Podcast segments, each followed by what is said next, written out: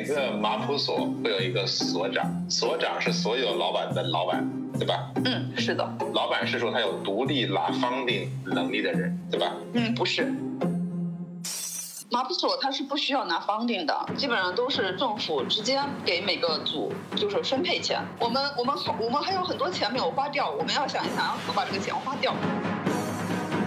就每年到了年底的时候就要突击花钱了。那很爽啊！那。德国视角的朋友，大家好，我是晚醉。上次长野跟橘子聊完之后，首先是这两位。觉得没太尽兴。本来我们当时是想聊其他事儿的，结果先聊聊聊租房，租房聊聊就聊到爱情了，然后就引出了很多一些话题啊。然后今天那个在群里面有人扔扔出来话题，博士在国内的话读博士比较辛苦嘛，也没什么钱，然后在德国呢工资还挺高，拿奖金的还不用交税，然后德国环境也不错，发展空间好像更大一些。呃，当然这个在哪个地方都是有利有弊啊。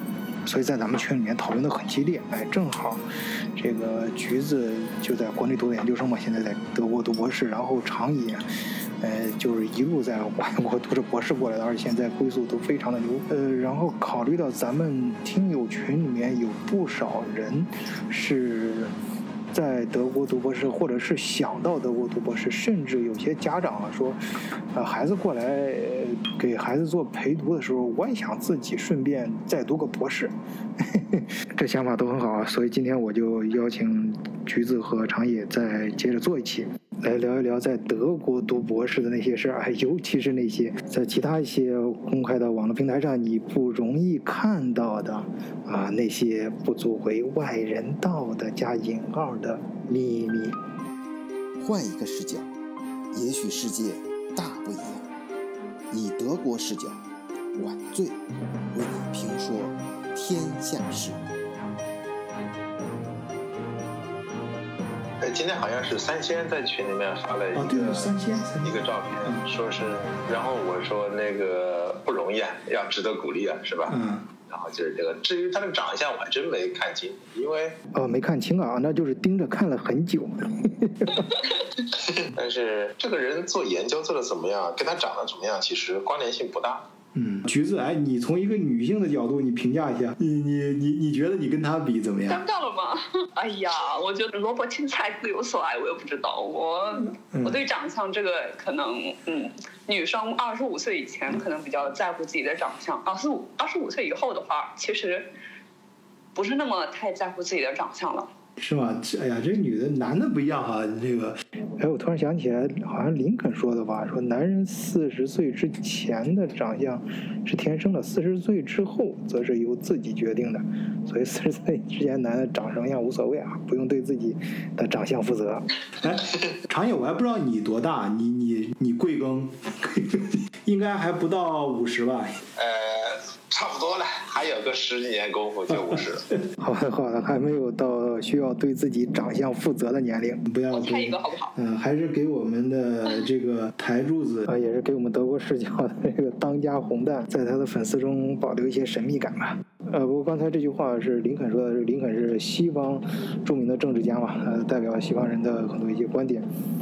呃，但是我觉得，呃，东方也有类似的话。我们有句话叫“呃，境由心造，相从心生”。哎，就是说，那些修行比较高深的那些得道高僧啊，是据说啊，据说你在他，你站在他跟前的时候，马上就会呈现出一个相啊，你的相就出来了。呃，这个当然非常高深啊。等以后有机会遇到这样的高人啊，咱们德国视角看能不能请到，给大家讲一讲。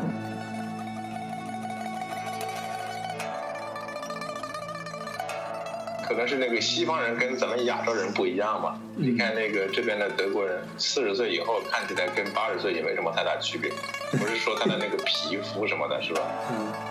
然后，当然你你八十岁的时候头发肯定是白的嘛，但是你，但是从那个大概面上看，他基本上四十多岁以后就就不怎么有太大的变化了。然后像我们亚洲人的话，如果你要是在西方世界，你就会发现。到五十多岁之前，你觉得还是蛮年年轻的，头发都是那种黑的嘛，可能就稍微偏一点白，但是也还好。但是你，但是你一旦过了六十岁左右了，突然一下子就好像就是老了很很快的那样嘛，是吧？所以就是可能也是不太一样。好，所以说跑题是咱们德国视角的光荣传统啊，还是跑一下就行了。嗯，还是迅速回来说正题啊。呃，长野作为过来人啊，你先聊一聊吧。就是你想给将要读博士的人，或者像橘子这样正在读博士的人，然后有什么忠告？这个胡佳说咱们题目要起的吸引人，所以我就说了啊，五个不能说的秘密啊，你就先说五个吧。那你这个秘密也太多了，五个。不是我的那个概述，大概五个。对。哎，我突然有一个新的主意，这样，呃，长野，你说一个，呃，这个加引号的啊秘密，然后橘子说一个，然后你再说一个，橘子说一个，哎，就像你们俩划拳一样，然后看谁。先说到谁，对方没啥可说。就说首先你得有，你得选好一个好教授，嗯，也就是俗称的老板，嗯，因为一个好老板的话，他至少可以给你三方面的东西。第一，老板好，那就是证明这个老板，首先他很很有财政实力，就是说你读博士期间。他给你发工资是完全没有问题的，嗯，就是你不用为你的那个科研经费啊、什么参加会议这些东西担心嘛，对吧？嗯。呃，我跟你说个例子，就是，呃，有一次我们去参加一个学术会议，嗯，然后那个，呃，就是基本上行程都定好了，现在就差订酒店跟飞机了，是吧？嗯。然后当时那个酒店，呃，当时那个飞机是老板，是老板帮我订的嘛，他一次性就把票出了。但是酒店的话，呃，就是你你自己订嘛。我当时选了一个相对比较便宜的，大概大概是七七十欧还是八十欧一晚上的，那个那个经济型酒店嘛。嗯。然后然后我把这个发发给了教授，然后他就回来一句话。嗯。说那个，feel free to choose decent，呃，hotels，就是，然后，然后我就我那我当时就在想，什么叫 decent hotel 呢？我后来一想，是不是老板觉得我这个订的太便宜了？然后我就一下子订了一晚上一百五十欧元的一晚上的那个房间，然后老板老板说，OK，go for it，然后就就是我直接把预算翻了一番。嗯，但是，呃，不是，你得说一下你在哪个城市啊？啊？你在哪个城市啊？每每每不同的城市，这个这个这个酒店价格是完全不一样的。呃，是在那个布鲁塞尔当时。啊，那这还差不多。要在德国很多城市，其实，嗯，你刚刚说那个八九十欧元已经可以住到四星级了。你典型的像，呃，恩哈呀、美爵啊，就是 m a s i n 啊就可以。那布鲁塞尔的话，肯定就只能住。那种连接的快捷酒店了。如果你选了一个好教授的话，是吧？嗯。那么说，这个教授不仅要有学术声望，还要有足够能够拉来学术资金的，就是能够拉 funding 的能力。嗯。如果他不能持续的大规模拉 funding 的话，那也就是说，你如果在他手下读博士，你什么事情都会就是比较拮据嘛。比如说，你说那个显示器太小了，我想换个大的，不能换。就是电脑太老了，我想换个新的也换不了。嗯，但是如果老板拉方便的能力很强的话，这些都不是问题。只要你说要，他马上就给你买。嗯，呃，我不希我不希望这些新来的小朋友们，然后去读博士的时候，结果就是欢天喜地的拿拿了 offer，后来正儿八经入职以后发现，哎，这是搞这也没钱，搞那也没钱，然后发个工资还只能发个半职给你，就是感觉。就是不太开心嘛，你一个人心情不好，你还搞搞什么科研，对吧？嗯，对对，哎不不不，哎哎哎，不是啊，你这个，人家橘子拿的就是半只啊，但是人家橘子我觉得挺开心的，呃，哎橘子，哎正好轮到你了，哎你来说一个，呃，打击一下这个长野的嚣张气氛啊！我已经我已经感受到长野博士的那个。博士读的地方有多么的土豪了？嗯，你你你很羡慕。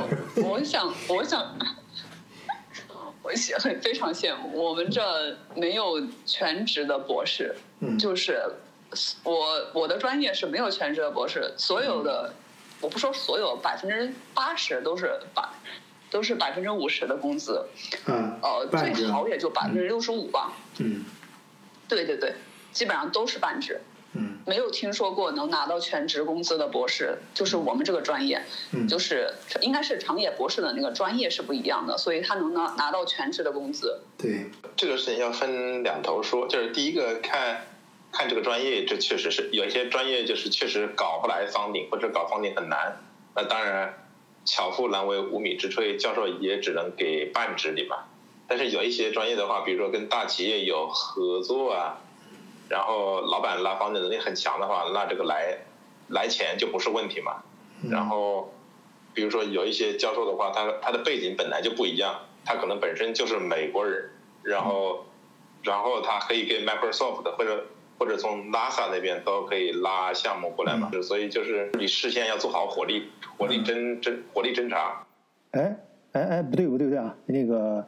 呃，咱这节目不能被长野给带偏了啊！这，哎，橘子，你你你来说说啊，你这个半职的博士生活是不是像长野说的那么的，呃，凄惨和拘束啊？嗯，对于我来说，我觉得半职的工资就是足够花了，在我这个东德的一个小城市，已经，一就是我这个东德的小城市，我都不知道要怎么花钱。就无处可花，不会吧？不是耶拿其实是一个很有名的城市，在德国，我相信那儿应该设施都很全了吧？至少有很多中餐馆吧？没有中餐馆。我说了吧，我那商机啊！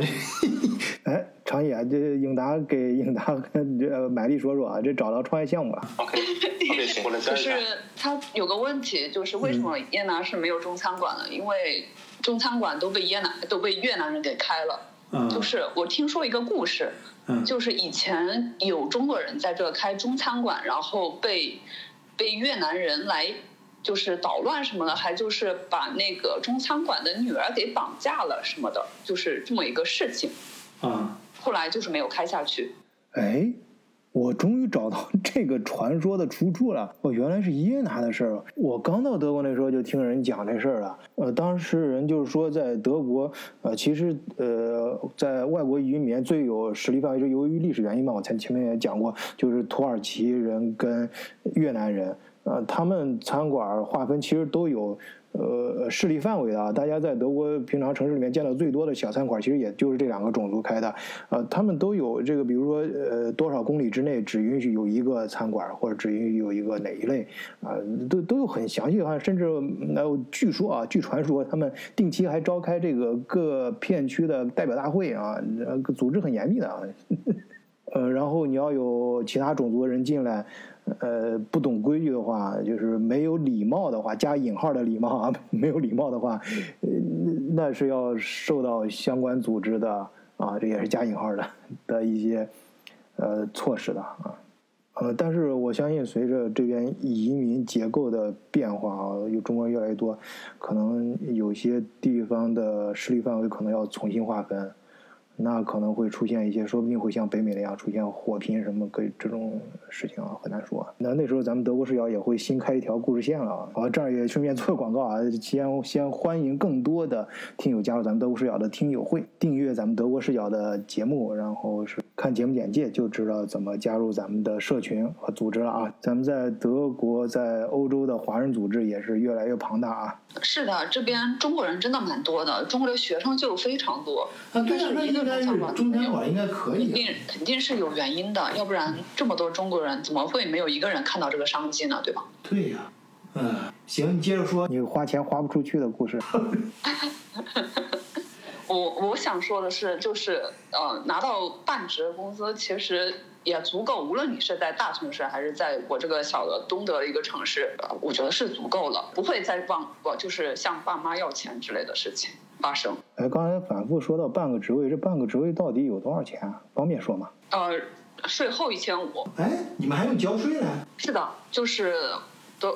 博士的工资是需要交税的，就税前的话是两千一，交完各种各样的养老保险、呃医疗保险，还有呃乱七八糟全部都要交，然后最后就剩下一千五百多块钱。那还这也就是我对我觉得足够一个人花了，对吧？啊，啊，那得取决于每周去几次中餐馆啊，吃几顿火锅。不是看你看你一顿饭能吃几个 donor。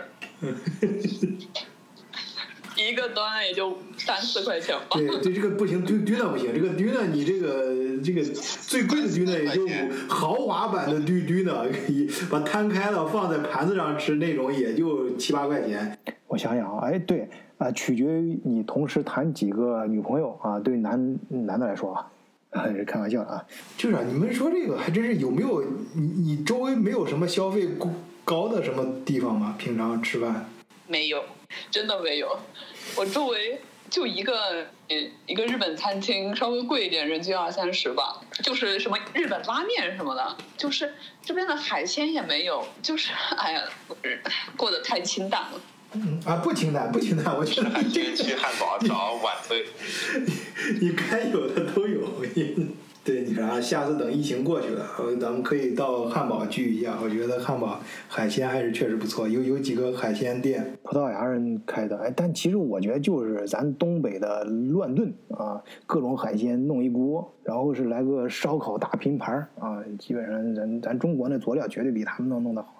对对，反正味味道都不错。不，说到吃的话，葡萄牙人开的。说到实话，我我突然想想插一句，嗯，那个我之前还不知道。我后来才听说，在我现在住的这个地方吧，附近有一家米其林三星，嗯然后好像是三星，对，有一有一家三星，还有两家还是三家一星的，嗯然后那个三星的呢，好像一套下来，人均消费大概在两百五十欧元左右，我感觉还行。这么贵？那上次在海德堡聚，咱咱德国视角线下聚会的时候，我带那个呃。影达还有鉴真，我们一块儿住那太划算了。我们住那个酒店是包早餐的，而且是呃米其林三星啊。它的早餐我真的是见过，就包括我在其他地方见过最好的早餐，包括中国啊，它是真的有有德国就欧洲这种典型的厨师啊，在他那个圆大的呃台。吧台是圆形的，呃，然后厨师就站在中间给你限时做各种各样的早餐。然后我们三个人包了一个大套间，就是有两个 c m 的那种，呃，两个大床，还带沙发，各种呃设备都非常的到位，而且嗯。装修啊，就是巴斯佛的招待所啊，其实就是巴斯佛招招待所，呃，都是顶级的品牌。然后我们仨搁着劲儿的造，哎，我记得我们仨那在那儿还做了一期节目啊，有朋友有兴趣朋友可以去听一下啊。就这样一天全包下来，好像也就两百多吧？哎，我记不清了，好像还不到两百。哎，这咱们这个跑题有点远了啊，啊，扯回来，扯回来。嗯，刚才橘子。是说，呃，读博士的时候钱花不出去，这是在在示意咱们的听友啊，有啊，特别是男性听友可以可以主动的主动一点啊，帮助橘子来花那个，不过要竞争一下这次，那个好，那个现在又又该那个长野长野该你了。OK，然后第二个第二个要注意的点就是说。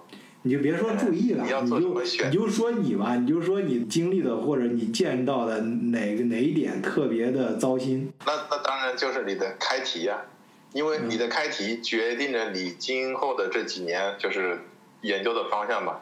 嗯。如果你搞到半路后来再换方向，一个是时间不允许，第二个是你前面的那些东西全都白背了嘛。嗯。你最后写那个 PhD thesis，一定是要把这些东西都串起来的。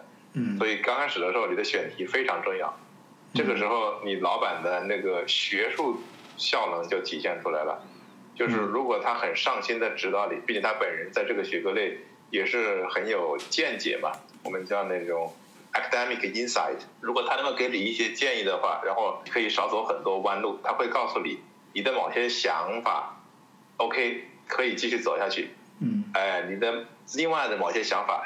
是 too young, too simple, sometimes naive 的，是吧？就是最后是死死路一条，只会只会浪费时间，或者说至少在你读博士那几年期间，你是搞不出个大大名堂出来的。那也就意味着你最后的那个 PhD thesis 是无处是无处下牙的。那最后就等于是你你成功的完成了一次失败的 P PhD 之旅。这一点上，我长野博士说的那个，我突然就想到我自己的一个呃同事，他就是呃课题没有选好，嗯没有选好之后，最后就文章没有发好，就没有什么文章。毕业的时候也能毕业，就是没有文章的毕业，导致了后面博后的职位也不好找，然后公呃就是找那个国内的那些教授职位更不好找。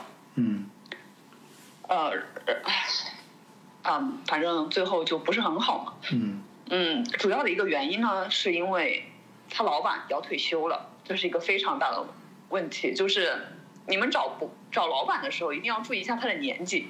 他的年纪 如果太大了，德国的退休年纪应该是六十七，好像是。男男的是六十你七，要是老板还有几年就要退休了，就不要选择那个老板了，后面会有很大的问题。就是老板要退不退的时候，就嗯很难顾及到你的这个课题。然后他他退休了之后，会把你就是没有博士的、没有毕业的博士生，嗯、送到别的组去，嗯所以你这个课题就相当于没有人管了，嗯就比较难毕业一些。然后发文章也不是那么容易。嗯，哎，不过那个这种现象在你们学药学这个方向的话，应该应该会好一点吧？因为我觉得研究东西你研究不出来，就或者证明这个合成方案是错的，它也能发 paper，不是吗？嗯，有的时候确实是这样，有的时候你自己要的那个结果它得不出来，你反而得到另外一个结果，它也是能发文章的，只不过没有以前那么预想好的文章，就有时候东边不亮西边亮也有可能，或者是得到更好的结果。不是，就是我觉得就证明他都不亮。哎，不是，我这个说法很不严肃啊。我说好像上次听小魏、小外这样讲的，他他是生化博士啊，呃，他博士后都读了好几个啊，现在在加拿大，呃，就是说有很多种可能性，你至少证明一种可能性是行不通的。是的，我觉得是这样的。虽然我自己没有遇到过，但是我觉得应该是可以的。嗯嗯，呃，发文章这件事情，好的文章确实是可遇不可求的。有的时候不是光靠你自己个人的努力，还有就是就算是有你个人的努力，然后再加上呃非常好的平台条件，运气不到位的话，其实很难发很好的文章。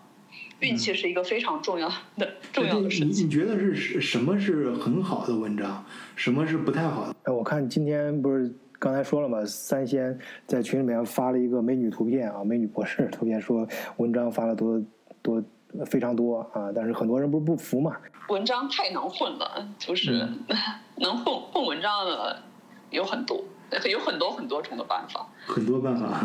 无论是 嗯对对，呃，国内那什么国内的那种期刊就不说了，就 SCI 也很多的混的，嗯就 SCI 也分很多不同的影响因子，一一分的零点几分的影响 SCI 也有很多，嗯所以说是都那个大题目都说我这个是 SCI，但是谁知道呢，对吧？嗯然后，嗯，那个文章上面的作者那个排顺序是非常重要的一件事情。嗯你可以说我这篇我发了多少篇 SCI，但是你要仔细一看，没有一个你你的那个名字排在第一个和或者是那个最后一个，就是你中间呢差的那些名字，极有可能你什么都没有干，名字也可以在里面。嗯，那为什么还最后一个也很重要？最后一个是一般情况下是你的导师，哦，就是通讯作者。当有些人他对你这篇文章有兴趣的时候，他会联系那个通讯作者，因为通讯作者上面那个文章上面会连有那个老师的那个邮件，你可以给他发邮件，所以他叫做通讯作者。通讯作者一般都是就是前一个人的导师，就是第一作者的导师。哦，我不知道长野博士的那种，就是他的那个专业，他需要发文章吗？你们是按什么，就是靠什么？嗯，我也不知道，就是按照什么样的东西，也是追求那些发那些 CNS 的吗？不是，我们是这样的，学校方面有没有具体的规定，我没查过，不是很清楚。但是在我们学院的话，基本上是你一定要有 application，你才能毕业，否则的话你是不能毕业的，就没有特殊情况。你没有 paper 情况下是不能毕业的。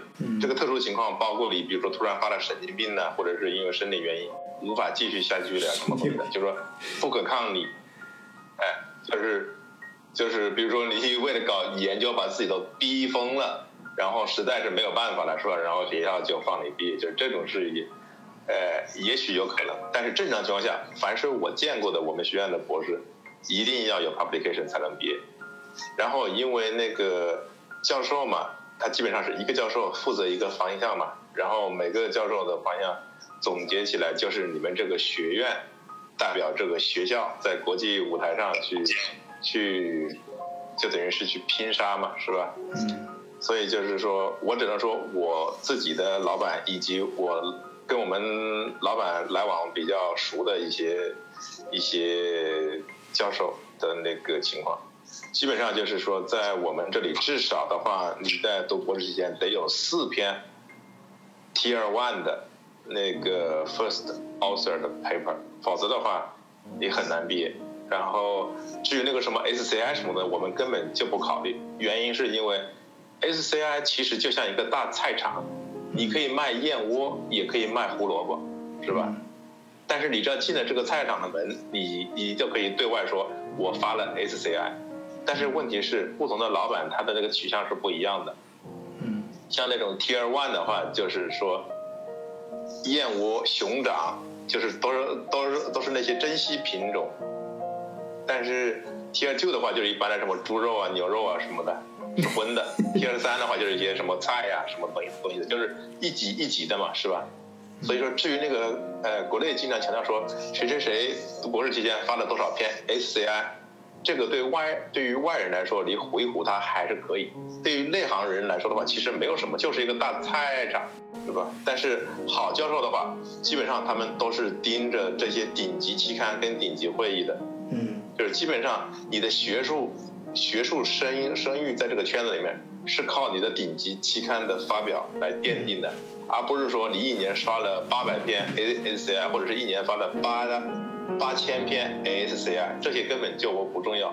别人重要的是，比如说在你在你这个行业里面的 Top One、Top Two、Top Three、Top Four，就是最多到 Top Four。嗯。这个这个呃期刊或者是会议里里面里面，你发 paper 的那个频率以及数量，决定了你的江湖地位。嗯。所以在这个圈子，你越到后面就发现这个圈子其实很小的。然后那些经常出现在这些这些 top tier 的 conference 或者是那个 journal 上面的那些人的名字，就基本上就是这个行行业的领军人物了。所以就是说，要看你的教授对你的要求，以及你的你们学校对你的要求是什么。如果就是像呃像橘子之前说的那个人，他发表也没发表好，方向也不对，但是学校还是让他毕业了，是吧？这种情况至少在我们学校是绝对不可能发生的，就是。你没有 publication，学校都放你毕业，这是不可能的。哎，我我听说过一件事啊，正好你们俩光我，呃，甄别一下，这是真事假事我听一个哥们儿讲的，他的一个朋友在德国在犹豫到不要去读那个博士，那是一个什么样博士呢？就是呃，合同一签就是五年。啊，这五年中间啊，所有的实验过程都是保密的，因为那是跟一个大德国的大公司合作的一个秘密项目，所以他们的研究结果是不允许对外发布的，也就是说没有 publication。那很显然他没有对外的文章，但是到最后也可以毕业。我也没有听过，这个我就不太，这个我就不是太清楚了。因为我没有经历过这个，也没有认识这种类似的。非常想要把自己的那个学术成果展现出去，没有一个人把自己的成，所以所以他很纠结。成果给他掖着。嗯。但是 根据我在公司嘛，嗯，就是说根据我在公司的经验的话，如果出现这种情况，正常的做法，公司应该说是，你的研究成果一旦出来以后，公司会立刻注册专利。也就是说，不应该不太可能存在说你什么要保密的说法，只是说你做的研究公司会拿来发专利，发了专利以后，专利的著作人是公司，因为他付了你的薪水嘛，你等于是帮公司工作，但是这个专专利的著作人是是这个公司法人本身，这种情况也许有可能，这这只是我的猜测，我也没有接触过。不是的，这个这个是看你去哪个国家，然后选哪个学校的哪个教授嘛，这个是不一样的。比如说，据我所去英国读博士，是吧？嗯。很多英国大学是不要求博士发发 paper 的，只要到了点就放你毕业。他们他们他们培养博士的理念，他们培养博士的理念就是说重在参与，体验体验一下，把这个阶段体验过了，就发了一就发了一个那个博士毕业证。但是对于像美的以及以及德呃美的以及德国的一些高校的话，就是说你没有 publication，你就给我滚。嗯，就是看你选的是哪种哪种取向嘛，这就是为什么德国有很多人都跑到周边国家去读博士嘛，嗯，而而不申请德国本本地的博士，就是这个原因嘛。因为你在德国本地的博士的话，尤尤其是像那些呃理工类的院校的话，它很多都是要求你你要发 publication 的呀，你没有的话就不让你毕业，然后时间又长。每个五年起步你是出不来的，嗯，就是基本上在这一点上，我个人觉得德国大概就是就是一个欧洲版的美国，就是它的那个教教育体系嘛。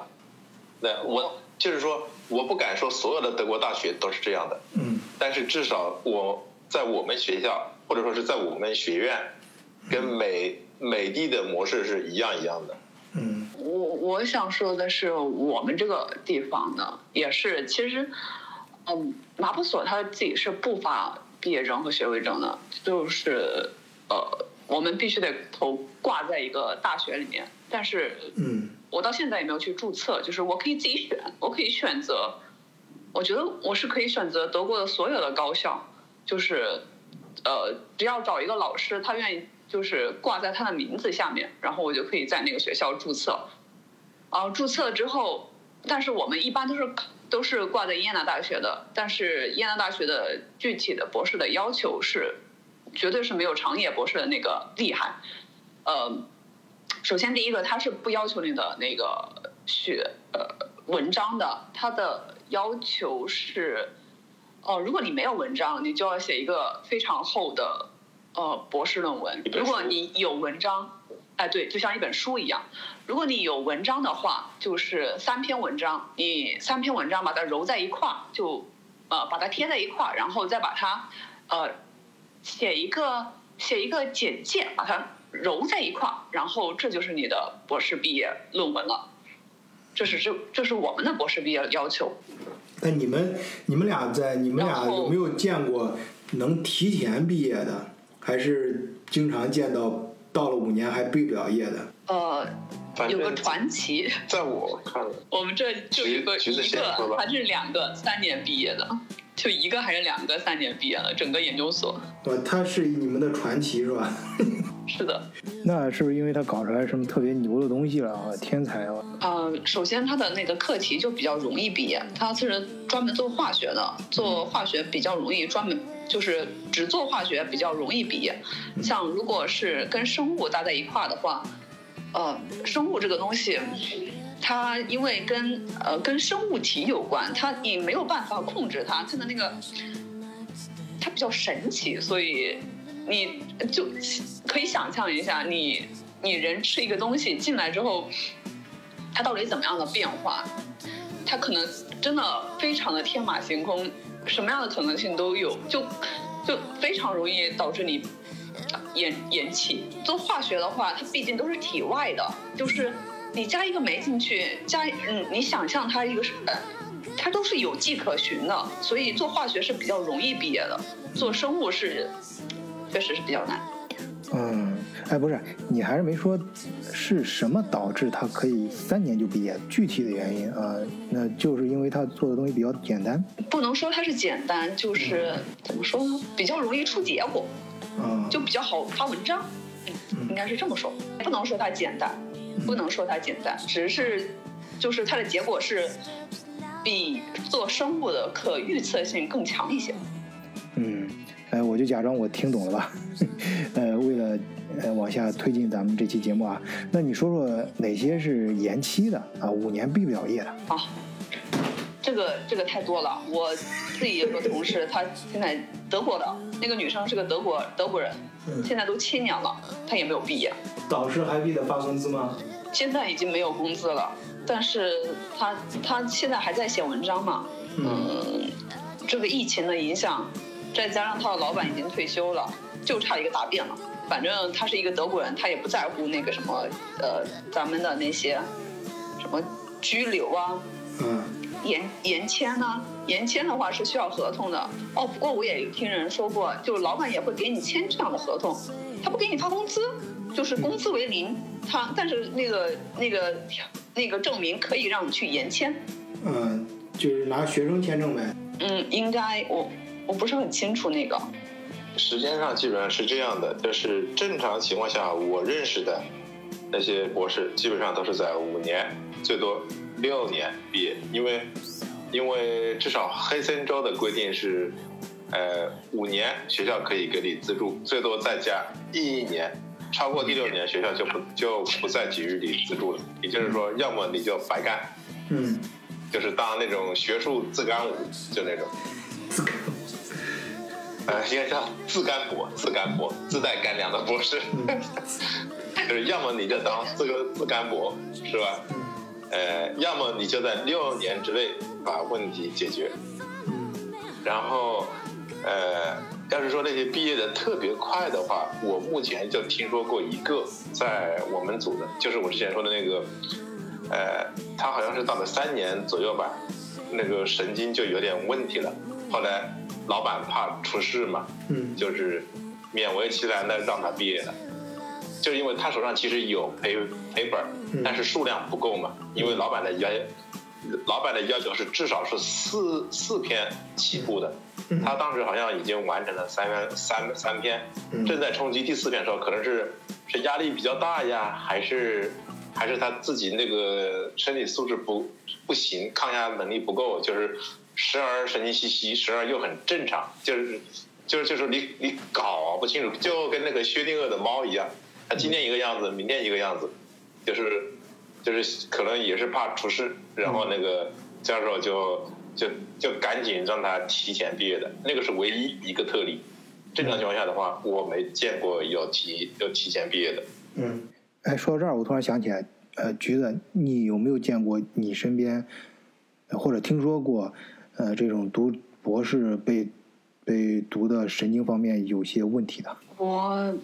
我没有见到过，但是我想，嗯，有一件非常，嗯，我我想说的有一件事情就是，呃，咱们都说的是在这边拿合同的博士生，但是说实在话哦，我所见到的在德国，呃的中国的博士生拿德国人的合同的，不占百分之三十，百分之七十应该都是拿着 CSC 合同过来的。什么是 CSC 合同？CSC 是，嗯，是中国，就是是国家，全名我忘记了，是国家给钱，就是中国给钱，就是呃，就是国，就是国家级的自干博，就是中国政府帮你准备干粮，你自己背上干粮去德国读博士。嗯。所以叫国家级的自干博啊！不不不，别别别这样说，不说啊，不能这么说。我突然想起来了，呃，我们那时候也有什么红宝奖金什么的，这在国内那也是经过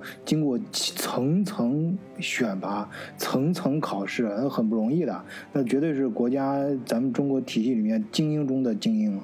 但是但是对德国人来说，你就是自干博。哎，不是不是啊，这是两地合作啊，多方机构合作的奖学金啊，或者说是。资助的呃科研项目，那个 CNC 它是每年会送非常多的呃学生出国读博士，大部分都是读博士，本科也有，硕士也有，但是不占多数，呃，应该百分之七八十都是出来读博士的，就是它可以资助呃全世界各地，不光是不不光是德国，嗯，呃，他我知道的，在德国的那个每个月的补助。呃，是一千两百欧，我记得好像是去年还是前年涨了一点点，涨了一百还是一百五十欧，应该在一千三或者一千三百五十，呃，目前，呃，但是这个博士的话，你是没有办法，呃，就像呃，在就是拿这边合同的博士，你是可以交养老保险、交医疗保险，你以后会有呃拿居住证的那些什么的呀，长长居的那个那些那些可能性的。呃，就是说你的待遇跟在德国工作是一样的。就工作签证的待遇是的，是的，呃，如果 CIC 的话是你是拿奖学金，你是没有交税，也没有交那些养老保险、医疗呃医疗保险，你是必须得交，但是你交的是私保，就是你自己选择一个私人保险，然后呃交私保，然后还有什么别的问题吗？哦，就是他的那个要求就是你读完博士之后两年之内你得回国去工作。嗯，哎，这个我倒。遇到过在慕尼黑的老刘，哎，过两天我找他来也可以做期节目。他当时就是拿着奖学金过来读博士，他读了半个学期，说发现了一个巨大的商机啊，一定要要停止自己读博士啊，有当年这个张朝阳什么那一批人的这种英雄气概啊，就是呃要出来创业，呃，所以他就回国跟当时这个合同啊。那他就典型的违约了。那不过人家是公开的啊，这种在法律范围内的违约，所以就回国按照合同进行了相关的赔偿，大约有十几万人民币吧。呃，然后这哥们儿就非常自由的在中德之间来回飞着创业啊。那创业项目人现在搞得还挺成功的，呃，公司现在运行的也挺好。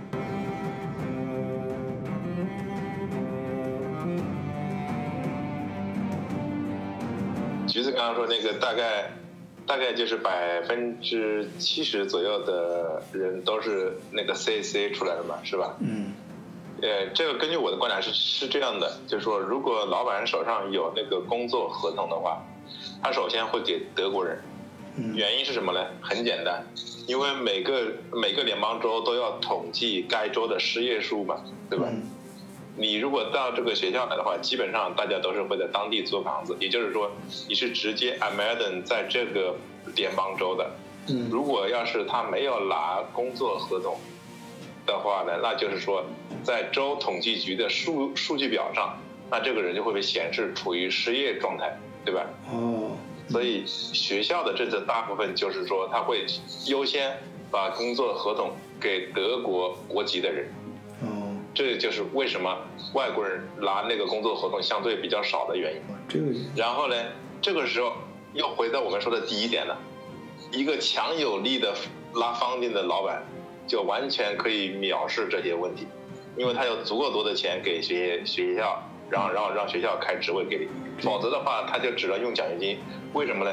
因为奖学金的话他是不用交税嘛。嗯。所以就是所以就是说那个他可以省下很多钱。嗯。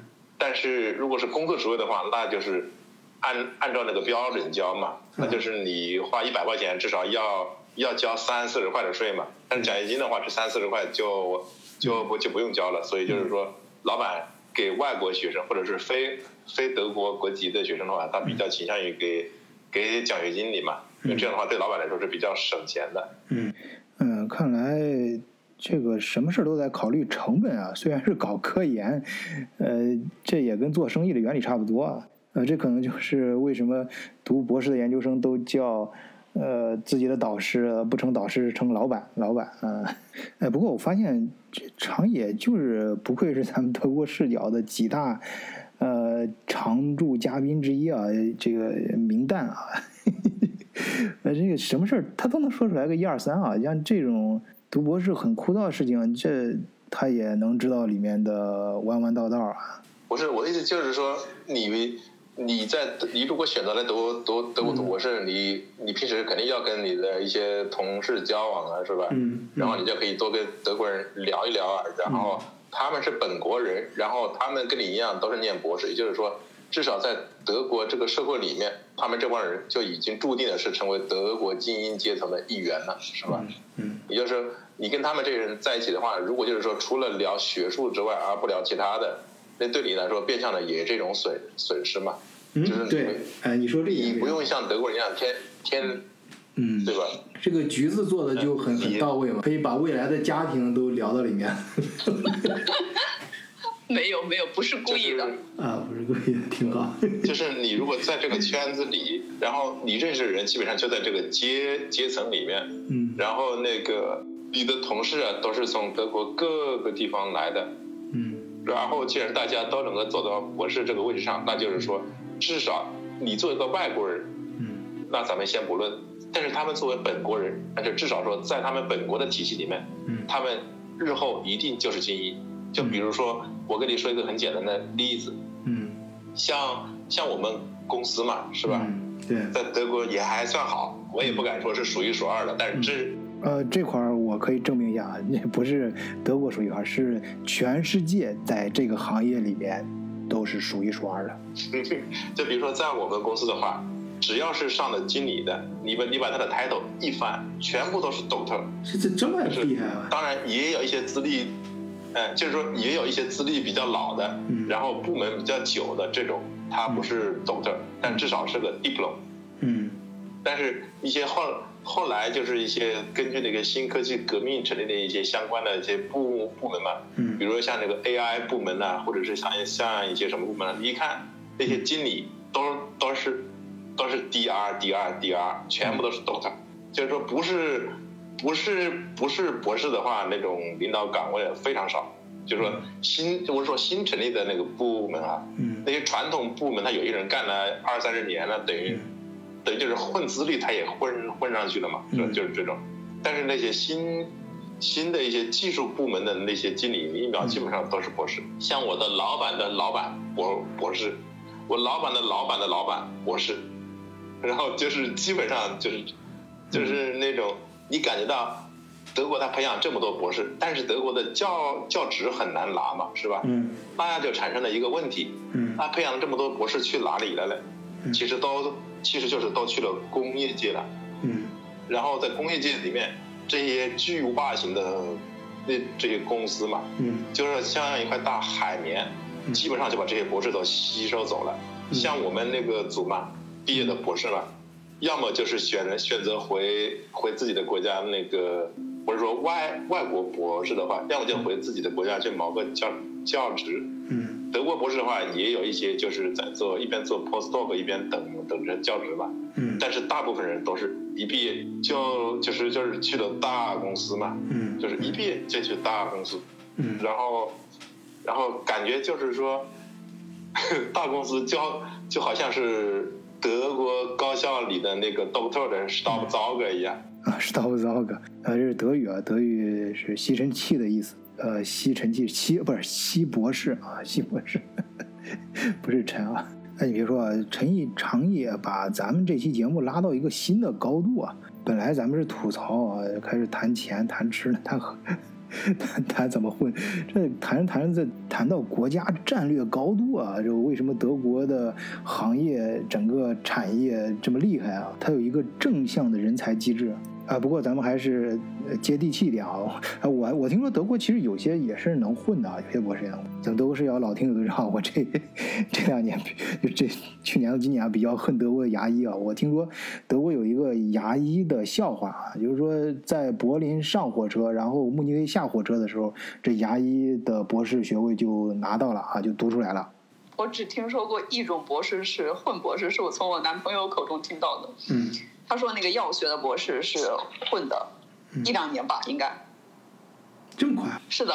就是我当时都一惊，为什么？为什么？就是，呃，就是有一个，就是每次路过那些呃医生的那些呃，就是那个商标那个标的时候，就有一个 doctor，还有一个 M E D，我。我反正我我一直都没有太搞清楚，他就跟我说那个药学的博士是最好混的，就需要一两年的时间就可以了。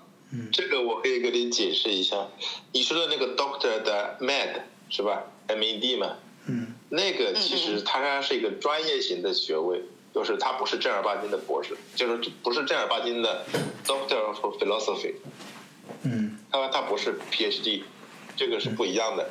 就好像那个在在美国嘛，还不是有人说自己是法律博士 JD 是吧？有人说是医学博士，那个 Doctor 的 Doctor Mad，就说其实他们是更类似于一种在那种职业方向上再给你进一步的培培训，然后拿到的一种那种学位，而而跟我们传统意义上的那个 Doctor 其实指的是 Doctor of Philosophy，就是 PhD 嘛，是吧？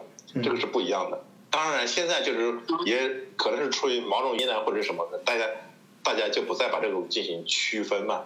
嗯。但是你作为一个行内人的话，你就会知道，这个博士就有点像那个国内博士有学位叫叫那个什么学术硕士，还有一种叫什么工程硕士，你晓得吧？就就就是大概类似于这种这种区别。嗯。但是但是外人他搞他搞不清楚，就把这个混混为一谈嘛。其实实际上的话，对于内行人是不一样的。嗯。就是据我了了解是这样的，每个马普所会有一个所长，所长是所有老板的老板，对吧？嗯，是的。你能进马普所拿到一个那个 turn turner truck 的职位，那一定要所长点头你才拿得了。当然也有一些什么走一下民主投票的那个什么什么新什么过场什么的，但是最终决定权是在所长手上。所以就是说，所长是研究所的老板。然后每个所下面会有不同的研研究方向，也就所谓的 PI。然后每个 PI 下面就会带带带一群一群那个什么 senior researcher 什么鬼。但是老板这个就是说，其实在我在我们的定义里面，老板是说他有独立拿 funding 能力的人，也就是说，除了所长就是 PI 了。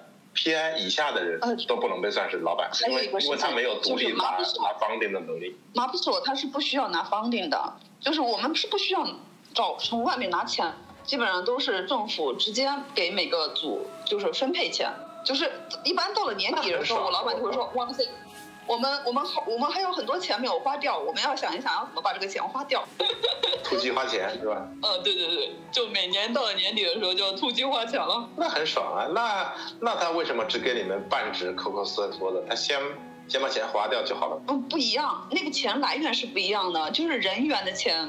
就是我，我不知道为什么这边都是这样的。我不，我不光是我这，我不不是因为我是个中国人。然后我看了一下，就是所有的都是那样，都是半职的。就是那个人员的工资和那个实验的工资，实验上面花的钱它是不一样的，它是分开的。所以我觉得是因为这个原因吧，不是很清楚。什么人事费用、材料费用、管理费用什么东西的是吧？都分分都单独分裂。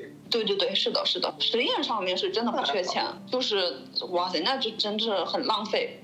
我还晓得一个事情，呃，因为我自己之前是在大学里面待过一段时间嘛，大学待过一段时间之后，发现哇塞，大学真的很缺钱，就是发现他们有些东西都是好几十年了，恨不得有些东西他们自己都不知道二十年前从哪过来的。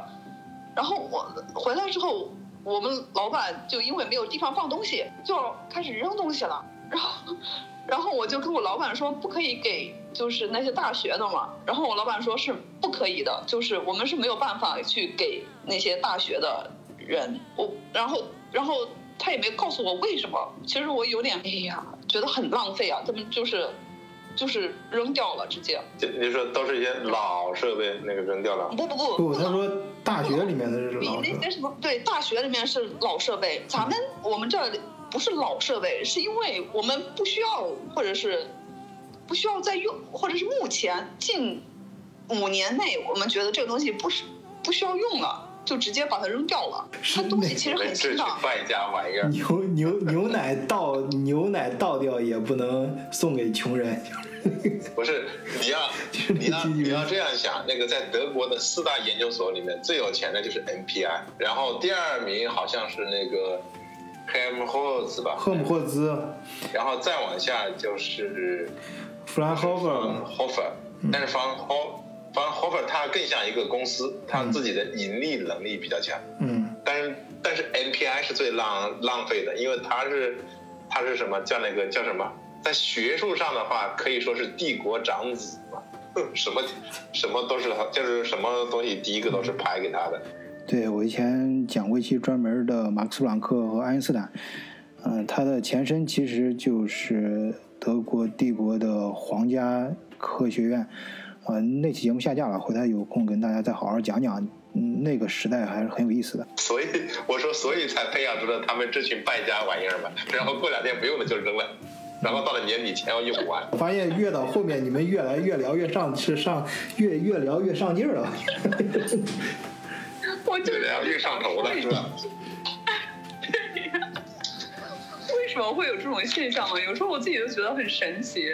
就他们，我我来这之后我才明白，就是这里面的所有的人人与人之间没有导师与导师的关系，导师关系其实很弱，他们存在的关系是同事与同事之间的关系。就是有的时候他招过来一个人，他会一个仪器，他就会为专门为这个人去买这个仪器，买完之后这个人要跳槽或者要要干什么，合同到期了，这个仪器就再也没有人会用了。我曾经在地下室看见过好多非常新的仪器，没有人用。好了，哎，咱们节目就聊到这儿吧，不敢再往下聊了啊！